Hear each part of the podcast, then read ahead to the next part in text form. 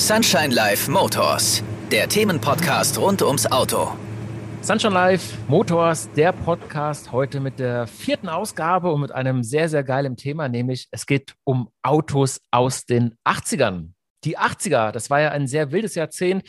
Das war ein Jahrzehnt der Extreme, der Fukuhilas, Babyboom, verrückte Klamotten. Boris Becker wird Tennisstar privates Fernsehen macht den öffentlichen Rechtlichen richtig Konkurrenz. Nena war angesagt, Achselhaare, Neue Deutsche Welle, Mauerfall und natürlich auch Autos. Und in dem heutigen Podcast geht es um Autos aus den 80ern, um die Autos mit Charakter, um Supersportwagen, um die wildesten Tuning-Maßnahmen, Breitbauten, Filmautos. Und wir reden natürlich auch mit euch über die damalige Markenrivalität, Markenhass, Lebenseinstellung zu den Automarken und vieles, vieles mehr. Und dazu hatte ich vergangenen Samstag einen sehr netten und kompetenten Studiogast. Es war nämlich der Thilo Kappes. Er ist gelernter Automobilkaufmann, hat Fahrzeuglogistik studiert, war bei Audi und Porsche in der Entwicklung und ist seit 2008 auch Tankstellenbetreiber, Autoliebhaber und Tuner, also ein Masterabschluss auf Benzin im Blut sozusagen. Moin, Thilo. Hallo, Servus, grüß dich. Schön, dass du dabei bist. Wir hatten ja letzten Samstag eine ja, echt geile Sendung und ich glaube auch ziemlich den Nerv von den Hörern getroffen. Ja, hat auf jeden Fall Spaß gemacht und ist ja ein spannendes Thema. Was ja immer sehr schwierig ist, wir haben ja, wenn wir die Sendung machen, wir haben ja immer nur zwei Stunden Sendezeit und pro Stunde maximal 20 Minuten Redebedarf. Das ist ja eigentlich äh, viel zu wenig. Und deswegen bin ich auch froh, dass wir den Podcast machen, weil wir haben ja beide gemerkt, dass es doch mehr Fragen gab, als wir jemals hätten beantworten können, oder? Ja, es ist ein ganzes Jahrzehnt, das man da aufarbeiten kann. Und da reichen natürlich so ein paar Minuten kaum aus. Ja, das stimmt. Was waren denn so, wenn wir gleich mal loslegen wollen? Es gab ja viele Traumautos in den 80ern, aber was waren denn für dich eigentlich die ultimativen Traumautos? Die ultimativen Traumautos waren unangefochten der Ferrari F40 und der Porsche 959, die ersten, naja, kann man sagen, Supercars, die es gab. Ja, was, was war das Besondere daran? Dass es, wie ich es gerade erwähnt habe, eigentlich so die ersten Autos waren, die eine ganz neue Kategorie eröffnet haben, dass es einfach wahnsinnig teure, limitierte und superschnelle Autos waren, waren, glaube ich, auch die ersten, die über 300 gelaufen sind. Wow. Und sie waren limitiert, sie waren irre teuer und es waren auch die ersten Autos eigentlich, ähm, um die es einen richtigen Hype gab, wo die Leute vom Werk aus schon oder schon mehr Geld bezahlen wollten, um überhaupt einen bekommen zu können eigentlich, eigentlich eine verrückte Zeit. Also, wenn du sagst, mehr Geld, als man eigentlich geplant hatte, war das denn, standen dafür auch so ein bisschen die 80er? Ich meine, wie war denn der Wechsel von den 70ern in die 80er? Automobil betrachtet würde ich sagen, hatten wir gerade in den 80er Jahren schon einen, einen Riesenwechsel, der sich in dem Jahrzehnt vollzogen hat, weil, wie du gerade gesagt hast, die, die Autos, die aus den 70er Jahren kamen und in den 80ern noch gebaut worden sind, die kennen wir ja alle noch mit ihren Chromstoßstangen und Verarbeitung so lala und unheimlich rostanfällig und Vergasermotoren und plötzlich hat sich das alles gedreht, die Autos wurden viel eleganter, der Chrom ist weggefallen, die Technik, die ganze Elektronik ist alles in die Autos eingezogen. Die Autos sind deutlich zuverlässiger geworden, langlebiger. Der Rost war nicht mehr so das Thema. Also da ist in den 80ern ist da unheimlich viel passiert. Das heißt, äh, das gilt dann wahrscheinlich auch für die Supersportwagen, wie du sie eben angesprochen hast, Ferrari F40, Porsche 959. Ich kann mich noch an den äh, Ferrari Testarossa erinnern. Ich fand den auch mega schick, einfach durch seine Rippen, äh, die er da an den Seiten verbaut hatte und einen extrem breiten Hintern. Wie breit war der denn? Weißt du das zufällig? Ich weiß es nicht genau, aber er war über zwei Meter breit. Das, das, die genaue Zahl kenne ich nicht, aber er war über zwei Meter breit und natürlich heute noch eine imposante äh, Erscheinung, wenn so ein Testarossa vor dir steht, so flach und breit. Das ist schon, schon ein irrsinniges Auto gewesen. Jetzt war ja eigentlich so, wenn man nochmal in die 70er schaut, eigentlich Porsche auch damals schon immer so ein bisschen der Vorreiter. Es gab natürlich auch damals schon äh, Lamborghini, Ferraris, äh, Maseratis und so weiter. Aber glaubst du denn, dass gerade in den 80ern Porsche da eine extreme Konkurrenz bekommen hat. Also so kam es mir vor als Kind, dass plötzlich neben Porsche äh, der Ferrari, der hat viel mehr polarisiert, zum Beispiel der 40 und Porsche war dann irgendwie nur so ein Nebenprodukt. So kam es mir vor. Ist das denn, also was steckt dahinter? Was steckt dahinter? Porsche ist eigentlich schon immer eigentlich nicht hundertprozentig mit Ferrari zu vergleichen, weil Porsche, das sind Autos, die kann sich doch irgendeiner mit einem, ich sag mal, gut bezahlten Beruf noch leisten. Das ist ein, ein, eigentlich immer noch ein relativ bodenständiges Auto, mit dem man sich auch, ich sag mal, blicken lassen kann, ohne gleich irgendwie ähm, einen riesen Hype auszulösen, äh, mit dem man auch mal samstags morgens noch zum Brötchen holen gehen kann. Und der Ferrari war ja schon immer äh, deutlich extremer. Und wenn irgendwo ein Ferrari aufgetaucht gekauft ist und auch heute noch, dann, dann drehen sich ja alle Köpfe um. Und, aber Porsche hat halt in den 80er Jahren mit dem 959 einfach so ein, so ein irrsinniges Technikfeuerwerk abgebrannt. Ähm, da ist ja alles drin in dem Auto, was damals irgendwie möglich war. Und äh, haben da so ein Auto auf die Straße gestellt, mit dem auch die Konkurrenz in keiner Form gerechnet hat. Was und hatte der denn? Natürlich, da war natürlich für Ferrari der Zugzwang. Ja, was hatte der? Aktives Fahrwerk hatte der drin. Der hatte eine Verbundkarosserie aus, aus verschiedenen Materialien, Kevlar und, und Kohlefaser und weiß, weiß ich, was es damals alles gab. Ähm, der hatte ähm, Register-Turbo-Aufladung und Rallye-Gang und was weiß ich, was in dem Auto alles drin war. Also das, der war ja vollgepackt mit Technik und Elektronik. Und, und, und er war irre schnell und trotzdem ganz normal zu fahren, wie jeder andere 911er auch. Und das konnte natürlich der, der Enzo Ferrari damals auch nicht auf sich sitzen lassen. Ich glaube, der Porsche kam einfach ein bisschen früher auf den Markt oder wurde früher präsentiert, hatte dann eine Spitzengeschwindigkeit von 317. Schlag mich nicht fest, ich weiß es nicht genau, aber so ungefähr. Mhm. Und äh, die einzige Aussage, die der, der Enzo damals dann an seine Ingenieure gemacht hat, baut ein Auto, das schneller ist. So, und dann kam der F40 und der war dann 324 schnell. Und das waren ja damals das, also es sind ja heute noch irre Geschwindigkeiten, aber damals war das ja, ähm, ja wie eine Rakete eigentlich. Ich, ich wollte gerade sagen. Alles Auto 160.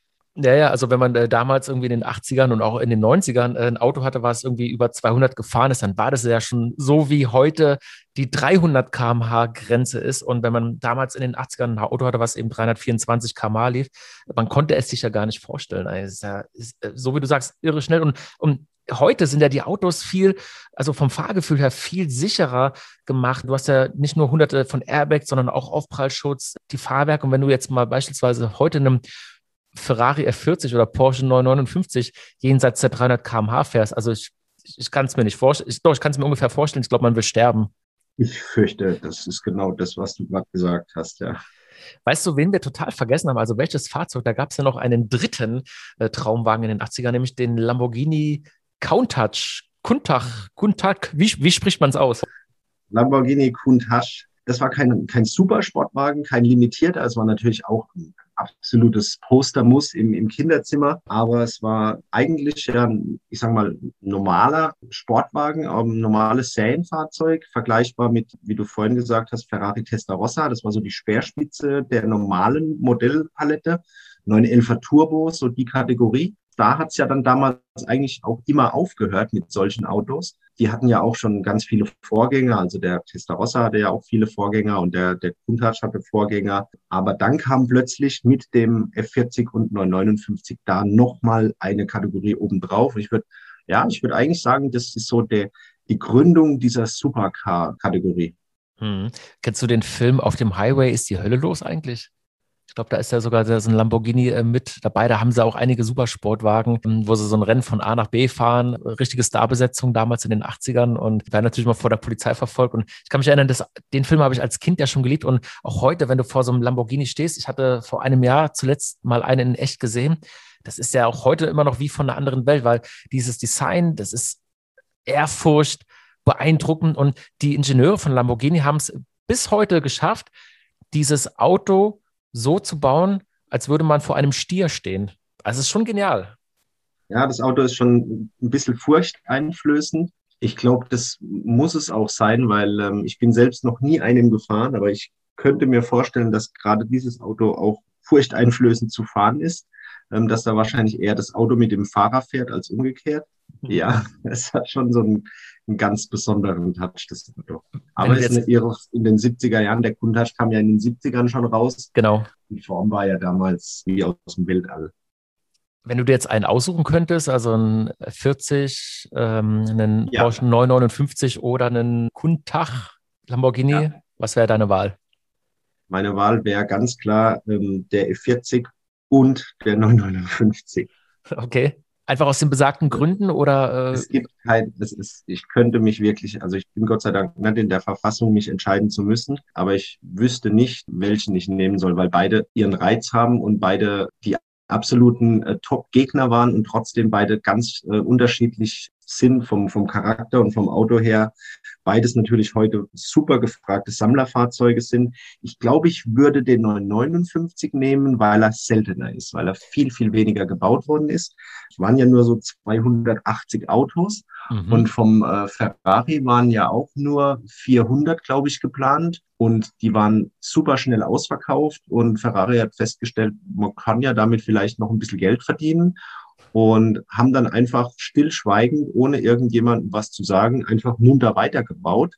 Und irgendwann, 10, 20 Jahre später, ich weiß gar nicht, wann das war, haben sich irgendwelche Ferrari-Enthusiasten auch mal hingesetzt und haben versucht, den äh, F40-Bestand auf der Welt zu katalogisieren, um einfach zu sehen, wo sind die Autos heute und in welchen Ländern und welche Besitzer. Dann haben die festgestellt, aufgrund der Fahrgestellnummern, dass es viel mehr Autos gibt als die 400, die Ferrari vorgegeben hat.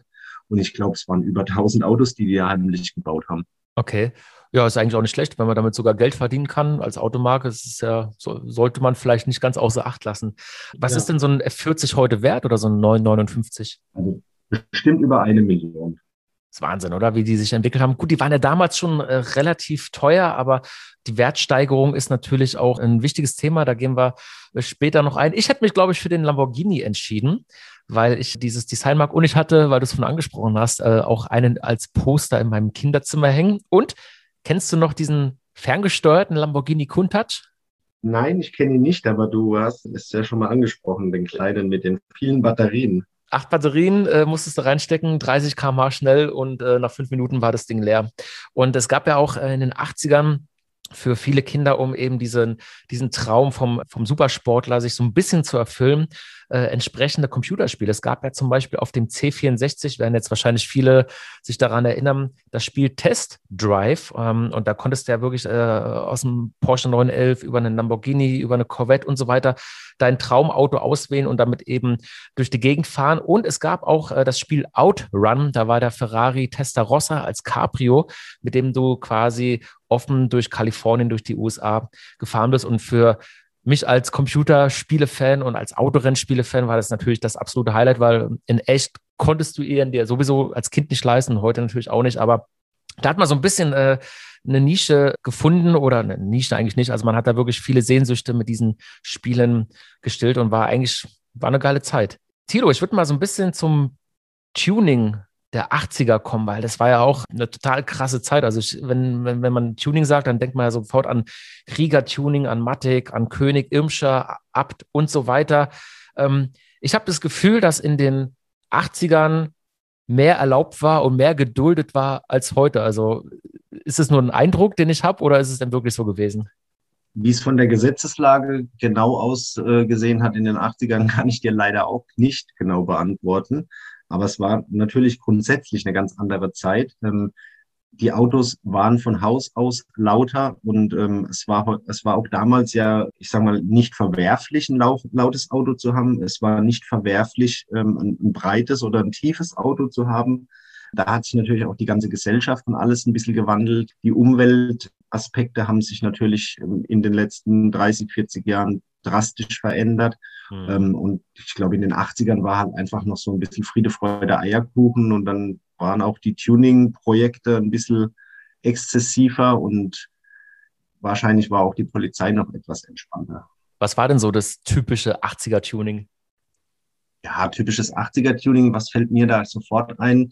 Na, natürlich diese ganzen irren Breitbauten, die äh, beim Corsa angefangen haben, über den Golf bis hin zum Mercedes Coupé, alles Breitbau, alles in diesem, wie du vorhin gesagt hast, Ferrari Testarossa Rippen-Look mhm. ähm, mit wahnsinnig breiten Reifen auf den Hinterachsen, Tiefbett, jenseits von Gut und Böse. Das sind so die Sachen, die mir einfallen. Dann die BBS-Felgen, die natürlich da auch den Riesenboom hatten. Katzentreppe vielleicht auch noch als Stichwort, fällt mir auch noch ein. Wobei ich nicht weiß, ob das vielleicht auch in den 70ern schon angefangen hat, aber es war natürlich super trendy. Dann kam. Was ähm, ist denn eine Katzentreppe? Ja, so, eine Katzentreppe, das ist an der Heckscheibe, wenn du so ein Coupé hattest, mhm. dann hast du über die Heckscheibe so aus Kunststoff ähm, wie so eine Jalousie drüber ge gebaut. Wie beim DeLorean quasi. Was? Ja, ja, genau. Wie beim DeLorean auch, ja, genau. Ja, und dann natürlich also Umbauten mit, ähm, wir bauen die Scheinwerfer von dem Mercedes an den BMW und die Scheinwerfer vom Mercedes, die bauen wir an den Golf und es gibt ja heute noch ganz tolle, witzige äh, Bilder aus den 80er Jahren von irgendwelchen Tuning-Autos, wo, wo man heute natürlich die Hände über dem Kopf zusammenschlägt und sagt, oh Gott, oh Gott, wie kann man nur? Weil wir die mhm. Autos an sich heute natürlich auch ganz anders betrachten. Aber damals waren es Verschleißartikel, gerade so Zweier Golf, BMW E30, damals ja noch BMW E21. Das waren ja zu der Zeit dann auch wieder schon Gebrauchtwagen, die die, die Jugend sich natürlich unter Nagel gerissen hat und, und umgebaut hat. Und heute sind es ja eigentlich Kultobjekte. Definitiv. Also ich, äh, das, was du eben auch angesprochen hast, dass man sich eben einen Scheinwerfer von einem Mercedes äh, an einen BMW geschraubt hat, das war ja damals gang und gäbe. Ich kann mich erinnern, es gab ja auch diese Opel Manta A, der dann aber auch teilweise vom Ford Capri Rückleuchten hatte oder umgekehrt. Also äh, war ja so ein bisschen auffallend um jeden Preis damals irgendwie, ne? Genau, es war auffallend um jeden Preis, es war Individualität um jeden Preis. Das hat man natürlich von den Autoherstellern damals nicht bekommen. Du hast einen Golf bekommen in, ich übertreibe jetzt, in Silber, in Weiß, Schwarz, Rot und Blau und vielleicht noch eine Handvoll Ausstattung dazu und mehr war nicht. Und dann hast du natürlich, wenn du dir ein Auto gekauft hast, als allererstes mal, ähm, du hast andere Felgen draufgebaut, du hast die Musikanlage reingebaut. Ich erinnere mich da ja immer gleich die, diese erste Amtshandlung samstags mittags mit der Stichsäge die Hutablage kaputt zu machen und irgendwelche Lautsprecher einzubauen mit Freileitungskabelbau dann quer durch den Kofferraum. Das war normal, aber die Autos hatten halt ab Werk auch keine Musik und nichts drin. Das war ja furchtbar, was damals verbaut war. Aber ein ähm, Lautsprecher oder so. Ne? Ja, da hattest du so einen Lautsprecher auf dem Armaturenbrett, so fünf Watt Mono oder so. Und das hat natürlich der Jugend zu der Zeit auch nicht gereicht. Das reicht der, der Jugend heute auch nicht. Aber heute hast du ja teilweise dann ab Werk schon irre Soundsysteme und tolle HiFi-Hersteller mit klangvollen Namen, die du einfach ab Werk bestellen kannst. Was ja auch so ein äh, typisches Phänomen war, ich weiß nicht genau, wann es angefangen hatte. Ich sage jetzt mal Mitte, Ende der 80er war ja äh, die Marke D und W, die ja einen riesen äh, Baukomplex im Ruhrpott hatte. Und da waren ja dann auch immer regelmäßige Tuning-Treffen vorne dran, Freitag, Samstagabend. Und vielleicht kennst du noch diesen D- und W-Katalog. Man war ja immer stolz wie Bolle, wenn man einen hatte. Da bestand der aus gefühlt 1000 Seiten mit 2000 halbnackten Frauen. Aber man hat ja wirklich alles gefunden für die Autos aus den 80ern. Ja, der, der D&W-Katalog äh, war die Bibel, absolut. Und wenn der, Und wenn der rausgekommen ist, dann äh, warst du ähm, ganz vorne dabei, wenn du den hattest. Und wie du sagst, waren äh, natürlich 80 Prozent leicht bekleidete oder meist auch nicht bekleidete junge Damen mit dabei. Und dann hast du durchgeguckt, was gibt's alles für mein Auto? Und du hast einfach für jedes Auto auch irgendwo irgendwas gefunden. Und es gab kein Internet, es gab kein eBay, es gab kein Wish, es gab kein Alibaba und das gab's ja alles nicht. Du musstest ja irgendwie an, dein, an deine Ware kommen und an dein Material.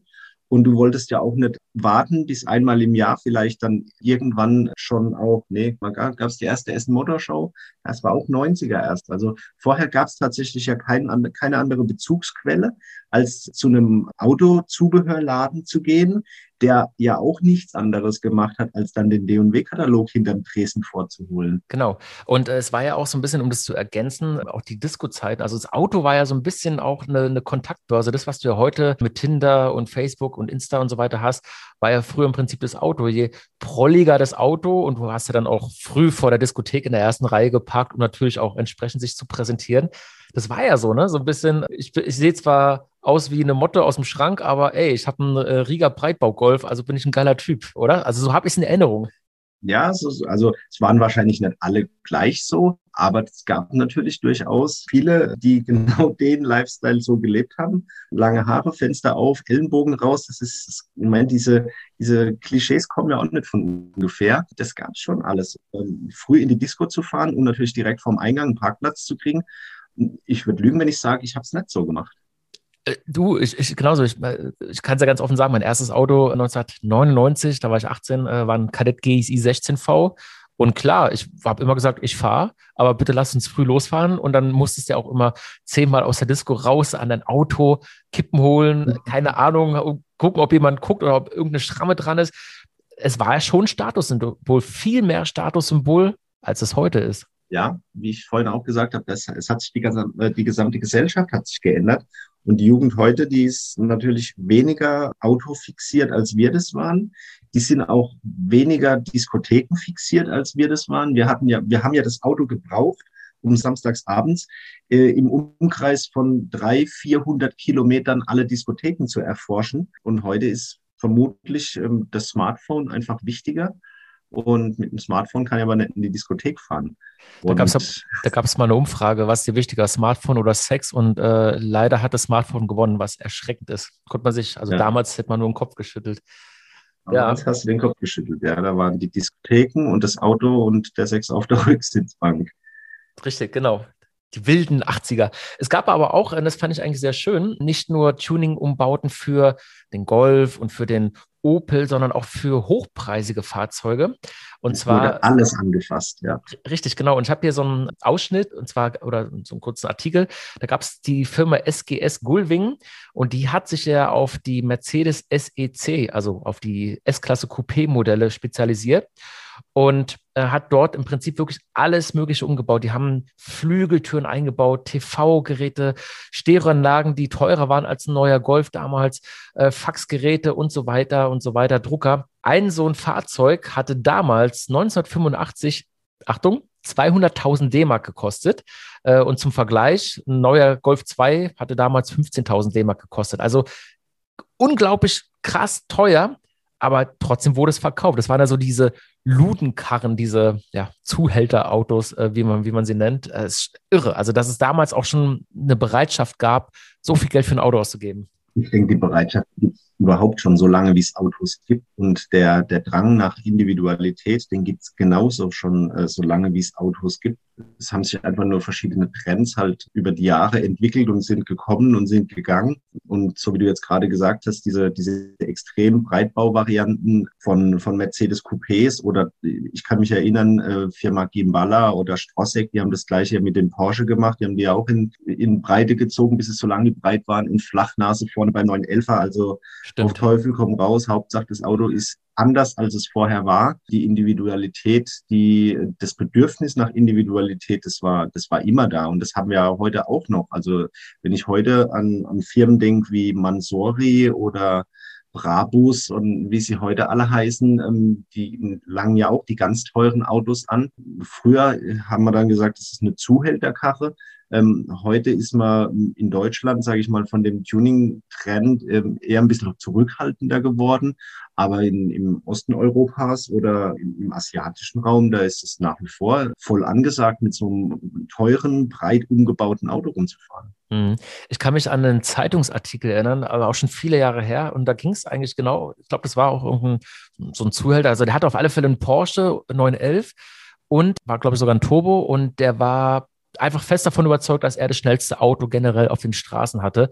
Und dementsprechend natürlich auch immer Spur links, hat sich wie so ein Narzisst verhalten, mir gehört die Welt. Und dann ist plötzlich aber im Rückspiegel, ich glaube, es war ein Lamborghini Kundtag aufgetaucht, der ihn eiskalt verblasen hatte. Und dieser Porsche-Fahrer kam damit nicht klar. Der war stinke sauer, war auf Porsche sauer und hat gemeint, wie kann denn sowas sein? Also die Frage ist, ich meine, das ist ja immer so ein bisschen auch heute noch, dass man natürlich immer glaubt, man hat das schnellste Auto. Aber war man damals einfach auch, vielleicht weißt du das, äh, so ein bisschen narzisstischer unterwegs, wenn man einfach so ein entsprechend schnelles Auto hatte? Oder wie, wie war denn da die Einstellung? Ist schwer einzuschätzen oder wie siehst du das denn? Ja, das ist schwer einzuschätzen. Also ich hm, kann da auch nicht von mir auf, auf eine Allgemeinheit schließen, aber es wird immer einen geben, der schneller ist. Und das war wahrscheinlich in den 80ern genauso, wie es heute ist. Und wenn der eine damit nicht klarkommt und der andere, dem anderen ist es egal. Also das kann ich dir nicht beantworten, ob ja. das tatsächlich jetzt ein Phänomen der 80er war. Natürlich war hohe Geschwindigkeit noch normaler. Es war der Kick bei der hohen Geschwindigkeit war natürlich deutlich höher. Die Autobahnen waren vielleicht auch nicht ganz so voll. Also es war in, in der Summe, glaube ich, gefühlt einfach ein bisschen freier alles. Mhm. Jetzt gab es ja, lass uns mal zum nächsten Thema kommen, nämlich zu Filmautos. Es gab ja auch in den 80ern unendlich viele Filme, denen natürlich auch so ein bisschen ein Auto mindestens mal eine Nebenrolle gespielt hat. Was fällt dir dazu spontan ein? Welche Filme? Mir fallen dazu ganz viele amerikanische Filme und Serien ein. Es gab ja auch viele Serien, in denen ein Auto mindestens eine Neben-, wenn nicht sogar eine Hauptrolle gespielt hat. Und ich würde auch mit den Serien einfach mal anfangen wollen. Klassisch natürlich ganz vorne Knight Rider, die A-Team, der Bus, hart aber herzlich. Sie fuhr ein SL und er, glaube ich, ein Rolls-Royce. Das genau. waren Autos, die geprägt haben. Miami Vice, der Ferrari Magnum mit seinem roten 308 was fällt mir noch ein? Dann auch deutsche Serien natürlich. Schwarzwaldklinik mit Sascha Hehn, das Golf Cabrio, aus dem er immer oder in das er immer durchs offene Fenster oder durchs offene Dach reingehüpft ist. Dann die deutschen Freitag, Samstag Abendserien wie Derrick oder Ein Fall für zwei. Da war ja auch damals dann schon Product Placement eigentlich angesagt und da fuhr der Detektiv Matula fuhr immer ein Alpha und der Derrick fuhr immer ein 7er BMW. Mhm. Solche Sachen, das, das ist mir im Gedächtnis geblieben. Natürlich, ja, klar, auch dann Kinofilme, in denen Autos wichtige Rollen gespielt haben, wie beispielsweise natürlich immer schon auch James Bond, auch in den 80ern mit seinem tauchenden Lotus Esprit, solche Sachen. Und zurück in die Zukunft. Und nicht zu vergessen natürlich, Christoph, der DeLorean aus Zurück in die Zukunft. Was wäre aus dem DeLorean geworden, wenn es den Film nicht gegeben hätte? Wirklich, Nichts. wirklich. Also das, vor allem, was wäre aus dem DeLorean geworden, wenn der Film damals 81 oder 82 schon in den Kinos gelaufen wäre, als der DeLorean produziert wurde? Weil, also kann man natürlich nicht sagen, aber ich kann mir vorstellen, dass er da mit Sicherheit deutlich mehr öfter bestellt wurde und auch noch eine, eine zweite Motorvariante bekommen hat, weil da war ja damals mit seinem, was hat er, glaube ich, ein 2,8 V6, 100 130, 131 PS. Ja, das war die Volvo Renault-Maschine. Genau, richtig. Ja. Und für den Film haben die übrigens einen 5 Liter V8 von Ford eingebaut. Ja, gute Entscheidung. Definitiv. Man hört es ja auch, wenn man sich den Film anschaut, dass da eben ein V8 drin blubbert. Ich bin mal eingefahren, ein DeLorean, ich muss sagen, qualitativ leider wirklich sehr unterirdisch. Also wenn du damit fährst innen drinnen, du merkst es, ist einfach echt Plastik, das ist billig verarbeitet. Kein Vergleich zu den heutigen Autos natürlich. Aber wenn du da vorstellst, also bei mir persönlich, puh, also Setz dich in einen Lamborghini, setz dich in einen Porsche, setz dich in einen Ferrari aus den 80er Jahren und du wirst genau das gleiche Gefühl haben wie beim DeLorean. Du darfst die Autos nicht mit heute vergleichen, sondern musst sie immer mit ihren, mit ihren Zeitgenossen vergleichen. Und die waren zu der Zeit aus heutiger Sicht alle eine Katastrophe. Hm, das stimmt wohl. Wobei ich denke, ich saß ja auch mal in einem Porsche aus den 80ern, da hatte ich immer das Gefühl, dass der doch deutlich besser verarbeitet ist. Oder auch, wenn du einen Golf 2 nimmst, das, das ist einfach, das wirkt einfach hochwertiger und ist nicht so anfällig. Also wir hatten für die Sunshine 90er Party 2014 mal einen DeLorean gemietet und damit so einen Film gedreht. Und ich bin mit dem Ding immer auf dem Verkehrsübungsplatz hoch und runter gefahren. Und du, da hat echt alles, also wirklich alles, alles geklappert. Und der hatte rumgezickt. Und, aber man verzeiht es, glaube ich, weil es einfach ein, ein, unglaublich schönes Auto ist, auch heute noch. Also ich finde den so mega. Und wie gesagt, mich hätte es wirklich interessiert, was wäre aus einem DeLorean geworden, wenn der Film früher in die Kinos gekommen wäre? Ich glaube, in den 80ern hattest du überhaupt noch viel stärker den Unterschied zwischen guten und schlechten Autos. Den, also in den 70er Jahren, da gab es ja regelrechte Scheißautos, Entschuldigung. Ach du, alles Schlechte gut. Autos, die einfach auch beim Test umgefallen sind, die wirklich Katastrophen waren. Und in den 80ern hattest du schon auch noch das ein oder andere schlechte Auto, was ja heute kannst du es ja nicht mehr sagen. Also es gibt ja per se heute auf der Straße kein richtig schlechtes Auto mehr. Das eine ist vielleicht ein Ticken schneller, das andere braucht 0,2 Liter weniger oder sonst irgendwas. Aber per se sind die alle nicht schlecht. Aber in den 80ern hast du schon noch so einen Unterschied gehabt zwischen schlechten guten und sehr guten Autos. Also wenn ich mich auch gerade nochmal zurück erinnere an, an Golf und, und Kadett, der Kadett, der hat ja aus dem Verkaufsraum raus geklappert und geschüttelt. Und das Armaturenbrett, das war aller, aller, aller schlimmster Hartplastik, der geknarzt hat. Und so ein Golf, der war einfach ruhig, der war solide, der war stabil und die Dinger fahren auch heute noch. Die Zweier mhm. Golfs kriegst du ja nicht kaputt. Und das war halt auch der, dieser ganzen Misere aus den 70ern geschuldet. Der Einser Golf war ja auch eine Katastrophe. Der ist ja auch schon gerostet. Da war noch gar nicht ausgeliefert. Und da haben die Hersteller natürlich auch dazugelernt und äh, haben Rostschutz und was weiß ich was alles verbaut.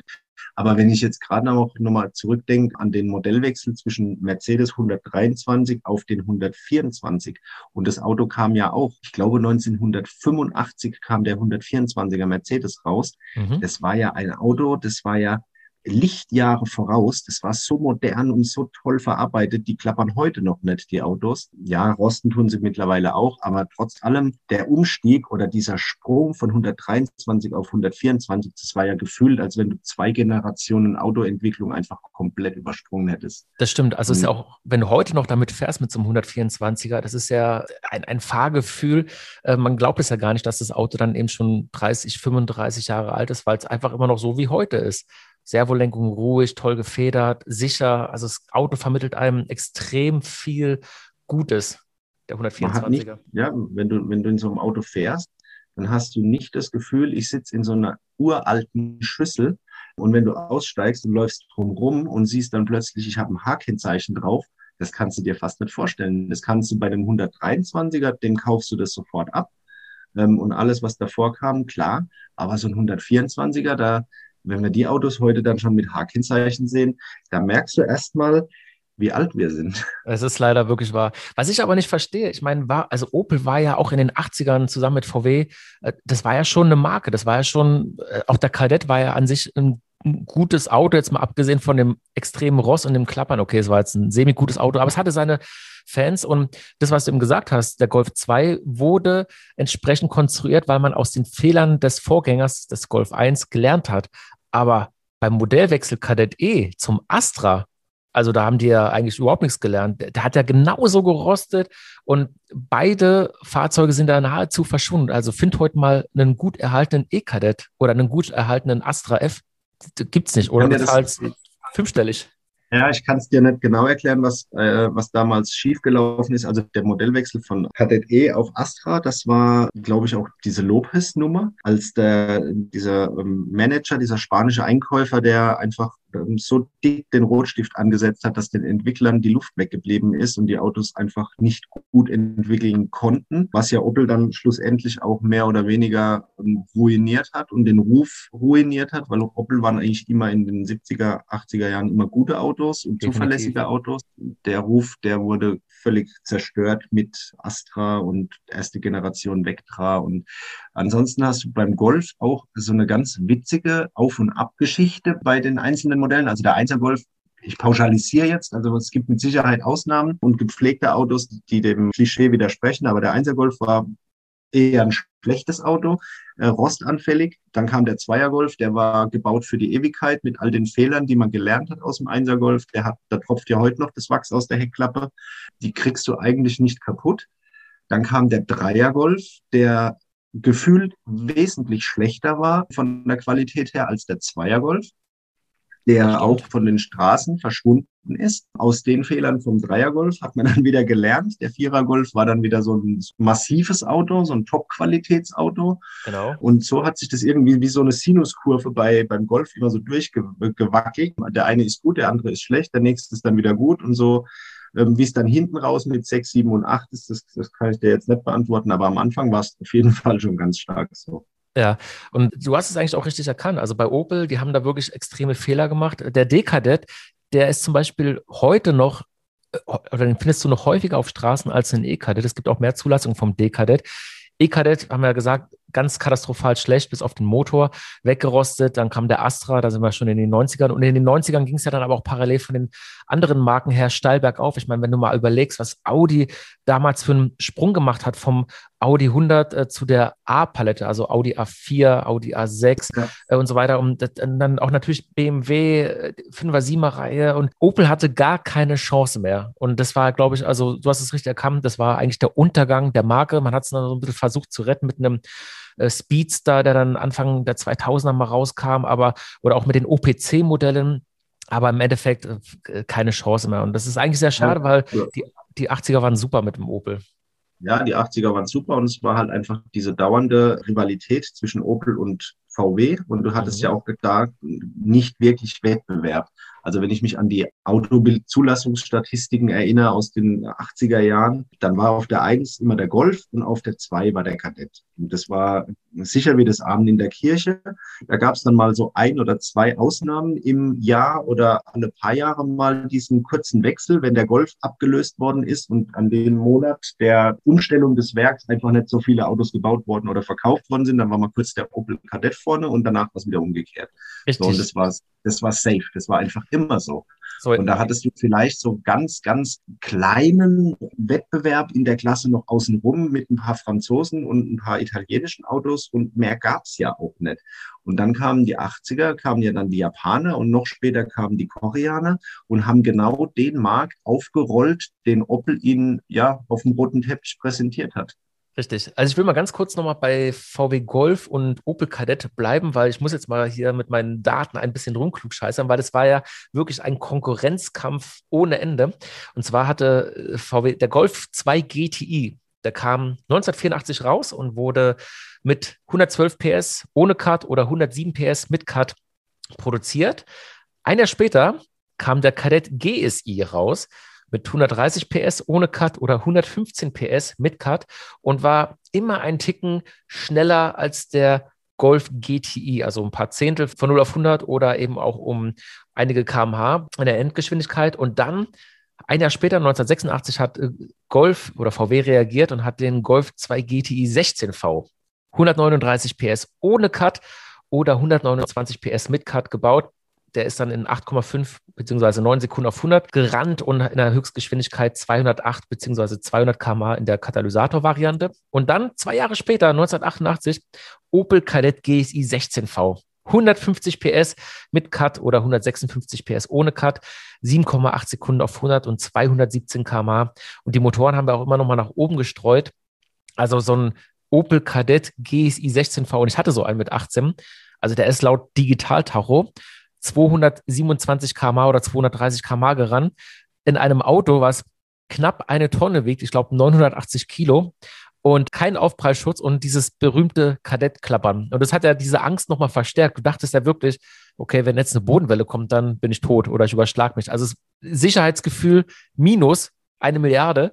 Aber das Ding war unfassbar schnell. Und dieser Konkurrenzkampf, ich fand es total geil. Und dann, du hast es ja eben gesagt, es gab ja dann in den 80ern einige GTI-Killer. Hau nochmal raus, da gab es ja wirklich einiges. Ne? Da gab es ja Franzosen, gab es Japaner, was gab es denn da alles? Ja, es gab aber auch nur Randerscheinungen. Der GTI war ja einfach der Platzhirsch. Der wurde auch in riesigen Stückzahlen gebaut. Der Kadett GSI war ihm auf den Fersen, war aber halt auch bei der Jugend beliebter, weil er deutlich billiger war. Also ich kann mich auch dran erinnern, jeder wollte den Kadett GSI 16V, weil man konnte sich den irgendwie leisten. Und der Golf GTI 16V, der war irgendwie teuer. Für die Jugend, ich habe das so in Erinnerung, der war immer zu teuer. Und mhm. dann gab es ein paar von ausländischen Firmen, gab es natürlich auch ein paar so Ideen mit kleinen, schnellen Autos. Da fällt mir gleich ein Peugeot 205 GTI. Schönes auch Ding. eine sensationelle Spaßbüchse. Fiat, wie hieß er? Fiat Uno, Uno Turbo. Fiat Uno Turbo, genau. Ach Gott, Fiat Gott. Uno Turbo. Also wenn du im äh, Kadett GSI 16V das Sicherheitsgefühl minus eine Milliarde hast, dann legst du das gleiche beim Uno Turbo nochmal oben drauf. Ja, und natürlich diese ganz kleinen, äh, kuriosen Autos heute betrachtet sind es natürlich unmögliche Autos, wie beispielsweise Renault 5 Turbo mit Heckmotor oder auch den Peugeot 205 gab es ja auch mit so einem Breitbau und Heckmotor. Genau, Aber richtig. das war natürlich, die Autos waren ja nicht ausgelegt, um jetzt dem Golf GTI Konkurrenz zu machen und irgendwelche riesen Stückzahlen zu verkaufen verkaufen, sondern das waren ja Modelle, die einfach aufgelegt worden sind, um eine gewisse Stückzahl zu bauen, damit sie bei Rennserien mitfahren dürfen. Das waren ja meistens Grundlagen für, für Rallye-Fahrzeuge, mhm. wie beispielsweise ja auch der, der BMW M3, der gebaut worden ist, um damit bei der Tourenwagenmeisterschaft mitfahren zu dürfen. Ähm, genau. Mercedes hat ja das dann wiederum beantwortet mit dem 190er, Evo 1 und 2. Auch das waren keine Autos, die man gebaut hat, um damit Hunderttausende von Kunden zu gewinnen, sondern einfach nur, um die Mindeststückzahl hinzukriegen, damit bei der Rennserie mitgefahren werden konnte. Ja, mir ist nochmal eben eingefallen, also nochmal zu den GTI-Killern oder zu der Konkurrenz. Kennst du noch diesen Fiat Ritmo oder Suzuki Swift GTI? Das waren auch so Büchsen aus den 80ern, die ja auch, keine Ahnung, nur vielleicht 700 Kilo gewogen haben, aber auch unfassbar der Fiat schnell. Ritmo, ja, der Fiat Ritmo Abarth. Mit Ja. 130 PS. Ja, Abarth. das war auch so ein Auto. Und den suchst du heute mal. Da kannst du auch die Nadel im Heuhaufen suchen. Diese Autos sind praktisch nicht mehr existent. Ja. Aber ja, Fiat Ritmo Abarth war auch so einer. Was ich auch wirklich total geil fand, waren in dieser Digitaltacho im Kadett GSI. Ich meine, Digitaltachos gab es ja schon Ende der 70er. Wir hatten ja in der Sendung drüber gesprochen. Der Aston Martin Lagonda 2 von 1976 war das erste Serienfahrzeug mit digitalen Anzeigen. Und ähm, ich habe mir notiert, außerdem hatte die Luxuslimousine schon Sensortasten an Bord, über die einige Funktionen gesteuert werden konnten. Die Technik war jedoch noch nicht ausgereift und fiel in den ersten Baujahren gerne mal komplett aus. Ne? Und dazu hast du ja auch eine recht große Erfahrung, beziehungsweise zu den Digitaltachos oder Tacho aus dem Aston Martin. Ich habe kein, Gott sei Dank, also wirklich Gott sei Dank, mit dem Auto persönlich keine Erfahrung und auch noch nie Kontakt zu dem Auto gehabt. Aber es ist an sich eine Legende, weil es einfach auch so eine Katastrophe war. Zu der damaligen Zeit technisch und elektronisch der absolute Overkill war und man auch wirklich versucht hat umzusetzen, was irgendwie auf dem Markt war. Aber wie du gerade erwähnt hast, war es technisch so unausgereift und diese Autos waren wirklich so oft kaputt und, und es gibt heute für diese Autos keine Ersatzteile mehr. Es ist ein Albtraum. Es ist eine wahre Leidenschaft. Ja. Also wenn du so eine Lagonda hast, dann musst du so leidensfähig sein und so schmerzfrei und äh, du musst alle Lagonda-Besitzer dieses Planeten am besten mit Vornamen und Handynummer kennen, um irgendwie deinen Schmerz zu teilen. Ähm, ja. Aber ja, Digitaltaros war natürlich auch so ein technisches Feature, wie du sagtest, das Ende 70er, Anfang 80er aufgekommen ist, wo jeder gedacht hat, er müsste jetzt da äh, mitmachen und das wäre die Zukunft des Kombi-Instruments. Wir hatten da in der Sendung verschiedene Autos schon angesprochen, Opel Monza, Kadett GSI, beim Rallye Golf gab es ein Digitaltaro als Sonderausstattung oder als Extra. Die Corvette hatte das drin. Das war der letzte Schrei, aber es war natürlich auch technisch bei den anderen genauso problematisch wie bei Aston Martin am Anfang auch. Und früher oder später haben sie es dann auch schnell wieder bleiben lassen, weil es viel zu anfällig war, weil die, die Ersatzteile auch viel zu teuer waren. Und dann haben wir wieder ganz normale Analoginstrumente gehabt bis vor drei, vier Jahren und plötzlich kommen jetzt diese volldigitalen Cockpits in der neuen Auflage, in der neuen Generation mit Display und allem Pipapo. Aber dazwischen, also zwischen Kadett GSI und dem ersten, ich weiß nicht, wie es heißt, Virtual Cockpit von Audi, da war halt erstmal nochmal 25, 30 Jahre Pause. Richtig, der Audi Urquattro, der hatte das ja auch drin gehabt, war ja auch ein mega Auto aus den 80ern. Der äh, Kadett GSI hatte das ja serienmäßig drin. Beim Golf äh, war es übrigens so, also gab es nicht nur im Rallye, gab es auch in den normalen mm, GTI-Modellen als großen, als sehr teuren Aufpreis. Und das sogenannte Digifits ist heute unbezahlbar geworden. Du zahlst ja für den Tacho über 1000 Euro ohne Kabel. Und zum Vergleich zum Kadett GSI Tacho, da wurde er wirklich massenhaft produziert und kriegst für 50 Euro bei eBay Kleinanzeigen. Aber war halt einfach so ein Schnickschnack. Und ich kann mich erinnern, als Kind habe ich mir immer die Nase platt gedrückt, wenn an der Ampel neben uns ein Kadett GSI mit Digital-Tacho stand. Ich habe dann immer reingeguckt und fand es total äh, geil. Gab es denn bei dir auch so äh, Erinnerungen äh, an die 80er oder an die Autos aus den 80ern, wo du als Kind immer gemerkt hast, oh, der, der könnte interessant sein? Also für mich waren grundsätzlich alle Autos interessant und besonders die, die zwei Auspuffrohre hatten. Das war auf jeden Fall von außen schon immer ähm, ein Signal. Achtung, das ist ein ganz schnelles Auto. Und dann haben wir uns natürlich auch da die Nasen an der Fahrerscheibe platt gedrückt und reingeguckt und geguckt, was steht auf dem Tacho. Und dann hatte der da 220 oder vielleicht sogar 240 draufstehen. Das Mega. war natürlich absolut sensationell. Und dann hast du, wenn du ganz viel Glück hattest und hast ein tolles Auto erwischt, dann hattest du noch ein Drehzahlmesser drin. Die meisten Autos hatten ja zu der Zeit kein Drehzahlmesser, sondern die hatten dann nur eine Uhr oder eine, Tankuhr oder sonst irgendwas. Mhm. Ähm, und ein Auto mit 240 auf dem Tacho und Drehzahlmesser, das, ja, das, heute würde man sagen, made my day. Ja, ich, ich habe das auch nie verstanden, weil die Japaner in den 80ern, die hatten ja eben elektrische Fensterheber und ein Drehzahlmesser gefühlt serienmäßig. Aber wa warum denn nicht die deutschen Marken? Opel, VW, BMW, Mercedes gab es ja immer nur als teuren Aufpreis. Also vielleicht war, war Man das hat- ja noch so. Ja, Man hat natürlich versucht, mit den ganzen Ausstattungsoptionen Geld zu verdienen. Also ich kann mich erinnern, beim 124er Mercedes musstest du für den rechten Außenspiegel noch Geld bezahlen. Krass. Du musstest für Fensterheber vorne Geld bezahlen. Du musstest für ein Fünfganggetriebe Geld bezahlen. Du musstest einfach für alles, alles, alles Geld bezahlen. Der Markteintritt der Japaner war halt einfach strategisch so angelegt, dass sie ihre Autos auf den Markt gebracht haben und gesagt haben, wir müssen den Leuten jetzt irgendeinen irgendeinen Benefit bieten, damit die ein japanisches Auto kaufen, das sie nicht kennen, deren Zuverlässigkeit nicht bekannt ist. Und wir müssen irgendeinen Kaufanreiz schaffen, um da in den Markt zu kommen äh, in Europa. Und das hat man über Ausstattung gemacht. Velourspolster, elektrische Fensterheber, dig digitale Uhr, ähm, Schiebedach, Metalliklackierung, solche Sachen kann ich mich da erinnern, die dann mhm. bei den Autos einfach im Vergleich zu einem nackten äh, Zweier Golf schon alle drin waren ähm, und die natürlich für viele Leute damals kaufentscheidend waren. Und dann haben sie sich so ein Mazda 626 gekauft. Das war so ein Gegner vom Opel Rekord oder von einem Passat. Und der hatte einfach alles drin. Und dann hast vier elektrische Fensterheber sogar, ne? Vier elektrische Fensterheber. Du hattest Servolenkung drin, du hattest Nebelscheinwerfer, und, und, und. Und das war natürlich, bis du das beim Passat dann alles angekreuzt und alles drin hattest in deinem Auto, und dann war da der Preis schon ein gewaltiger Unterschied. Ja, das stimmt. Was ich ja auch total krass finde, und wir müssen da auch schon fast zum Ende der, des Podcasts kommen, die Wertentwicklung. Ne? Also wenn du mal überlegst, so ein Golf 2 GTI 16V, was du dafür heute bezahlst. Du bist der definitiv im fünfstelligen Bereich oder auch so ein Kadett GSI 16V. Wenn du mal einen findest in einem guten Zustand, bist du mal locker bei 15.000 Euro. Krasser finde ich aber noch so diese Sondermodelle, von denen wir es vorhin auch hatten. So ein Audi Ur-Quattro oder ein BMW M3 E30, ein Rallye-Golf, also alle, die mit diesen breiten, kantigen Kotflügeln. Ein Rallye-Golf bis heute bei locker 35.000 Euro und mehr dabei. BMW M3 E30, 60.000 Euro der Mercedes 190er Evolution 2, von dem wir es vorhin kurz hatten, eine Viertelmillion. Was ist da passiert? Warum glaubst du denn, warum sind die so teuer geworden?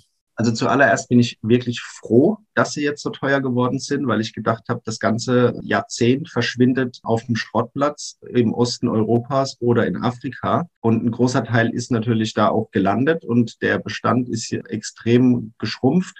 Aber ich bin, wie gesagt, froh, dass die Autos jetzt die Anerkennung und den Respekt und natürlich preislich gesehen auch jetzt den Gegenwert haben, der ihnen zusteht, weil es ein tolles Jahrzehnt war, tolle Autos waren und heute noch sind. Aber halt natürlich durch die äh, Gebrauchtwagensituation in den 90ern sind die einfach halt abgerutscht worden. Und es denkt, es ist einfach die Nachfrage ist spürbar gestiegen, weil das ist ein Jahrzehnt Auto, mit dem können wir uns identifizieren. Da haben wir alle Erinnerungen dazu, ob das jetzt dann schon selber als Fahrer war oder zumindest halt auf der Rücksitzbank vom Opel Rekord oder vom äh, Ford Granada nach Italien. Da kann sich jeder von uns an irgendeine Geschichte erinnern und das weckt natürlich Bedürfnisse zu sagen, so ein Auto kann ich mir jetzt kaufen. Die meisten sind ja immer noch relativ erschwinglich. Wenn ich jetzt was Altes will, was H-Kennzeichenmöglichkeiten bietet, dann kaufe ich mir keinen alten BMW Dixie mit Kurbel aus den 20er oder 30er Jahren. Das sind ja Autos, mit, zu denen haben wir keinerlei Bezug mehr. Das stimmt. Können wir auch nicht unterhalten. Die können wir auch nicht fahren mit unsynchronisiertem Getriebe und was weiß ich was alles. Also ich bin so ein Auto noch nie gefahren und ich würde es mir auch nicht zutrauen, so ein Ding zu starten und durch die Gegend zu fahren, so eine Motorkutsche. Aber so ein Auto aus den 80ern, das ist einfach vom Handling her und von allem ein Auto, das sich vor Autos von heute eigentlich noch von der Bedienung her nicht verstecken muss. Und wir haben ganz viele Erinnerungen dran und deswegen glaube ich, dass die Preise sich einfach in der Summe nach oben entwickelt haben, unabhängig jetzt auch von den ganz teuren Kuriositäten, von den Sondermodellen, von den limitierten Fahrzeugen. Sowas geht ja immer nach oben. Das ist ja dann auch egal, aus welchem Jahrzehnt sie stammen. Wenn du irgend so ein ganz limitiertes Special-Sondermodell hast, dann wird das einfach auch immer teuer sein. Da kannst du relativ sicher sein. Aber gerade bei den Brot- und Butterautos von damals, wie jetzt beispielsweise der Golf, der Kadett, der 3 Dreier BMW äh, E30 oder davor der E21. Das sind Autos, die kannst du heute noch einfach ganz normal fahren. Und da musst du keine Übung drin haben und das macht Spaß und sie sind relativ gut zu, zu unterhalten. Es gibt noch Ersatzteile dafür und lauter solche Sachen führen halt einfach in der Summe dazu, dass die Nachfrage und auch der, der Wunsch der jüngeren Generation nach einem alten Auto ähm, jetzt einfach stetig steigt. Und wir sehen es ja auch, wenn wir jetzt noch mal ganz kurz den Schwenk machen zur, zur Tuning-Szene, dass in der Tuning-Szene der Oldtimer und der Youngtimer ja auch in den letzten Jahren einen Wahnsinnsboom hat. Mhm. Wie siehst du die Zukunft von den Autos der 80er? Glaubst du, dass das zunehmend schwieriger wird, wenn man jetzt auch mal einfach daran denkt, dass es möglicherweise Elektrofahrzeuge extrem auf dem Vormarsch sind? Also wenn man, man hat ja immer noch das Glück, wenn man einen Oldtimer fährt mit H-Kennzeichen, dass man so ein bisschen, ja, einen Daumen hoch bekommt. Aber glaubst du, ist, ist da eine Gefahr, dass das vielleicht einfach irgendwann so verpönt ist und als nicht umweltkonform, wenn man eben so ein Auto aus den 80ern gerettet hat und liebt? Schwierige Frage, ich weiß. Ja, es ist eine schwierige Frage. Es ist natürlich der, das Auto aus den 80ern ist ja heute kein Alltagsfahrzeug mehr. Also in den wenigsten Fällen. Grundsätzlich ähm, ist es natürlich unterschiedlich zu betrachten, ob ein Auto nicht umweltgerecht ist, wenn ich es nach 30 Jahren Instandhaltung und Wartung und Pflege nicht auf den Schrottplatz schmeiße und gegen ein neues Auto eintausche. Ich sehe das ein bisschen anders. Jedes Auto, das fährt, ist ein gutes Auto. Ja, ich bin, ich bin guter Dinge. Ich hoffe, dass wir die, die alten, wie du vorhin gesagt hast, auch mit einem Daumen hoch noch lange fahren dürfen. Und wenn du dann ein H-Kennzeichen drauf hast, dass vielleicht der Sympathiebonus noch ein bisschen steigt und die Leute einfach sagen, ja, das ist ein altes Auto und das ist alles schon richtig und gut, was der so macht. Ja, das hoffe ich persönlich auch, weil ich finde es einfach schön, wenn man, ist auch so ein Stück Geschichte, Autogeschichte, die man erhält. Und Tilo, ich glaube, wir müssen da nochmal einen zweiten Podcast machen, weil da gibt es so viele Themen. Wenn ihr liebe Hörer und Hörerinnen, Fragen habt, auch zum Thema Autos der 80er oder generell zu Sunshine Live Motors, schreibt uns eine E-Mail, einfach motors at sunshine-live.de oder folgt uns in Instagram, einfach Sunshine Live Motors eingeben. Und bin mir sicher, Thilo, wir werden da nochmal einen zweiten Podcast dranhängen, weil das ist so ein geiles Thema und da gibt es so viele einzelne ja, thematische Dinge, die man noch zu besprechen hat. Lass uns da mal sowas vielleicht irgendwie demnächst nochmal planen. Ich muss jetzt leider hier wirklich den Podcast beenden, weil wir eine gewisse begrenzte Zeit haben. Hat auf alle Fälle viel Spaß gemacht mit dir. Also ich sage schon mal ein dickes, dickes Dankeschön, dass du dir die Zeit genommen hast. Und ja, wir hören uns definitiv bald wieder, mein Lieber. Sehr gerne, ich freue mich drauf. Danke dir. Sunshine Life Motors, der Themenpodcast rund ums Auto.